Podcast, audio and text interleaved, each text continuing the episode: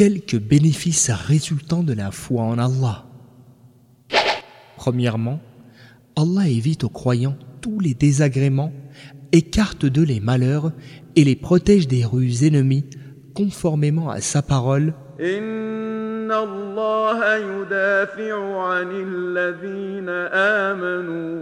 Allah prend la défense des croyants. Verset 38 de la sourate Le Pèlerinage, El-Hajj. Deuxièmement, la foi garantit de vivre une bonne vie, pleine de bonheur et de joie. Allah le Très-Haut a dit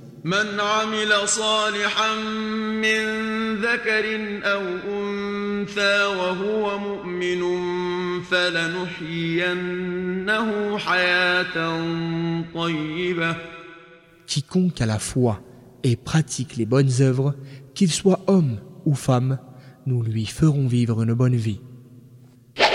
Troisièmement, la foi purifie l'esprit des superstitions, car la personne qui a vraiment foi en Allah s'en remet dans ses affaires uniquement à Allah, lui qui est le Seigneur des mondes, lui qui est le Dieu véritable en dehors de qui il n'y a pas de Dieu digne de vénération, aussi n'a-t-elle peur d'aucune créature et ne place-t-elle son espoir en personne parmi les êtres humains? Il s'ensuit alors que par la foi, elle est délivrée des fables et autres illusions.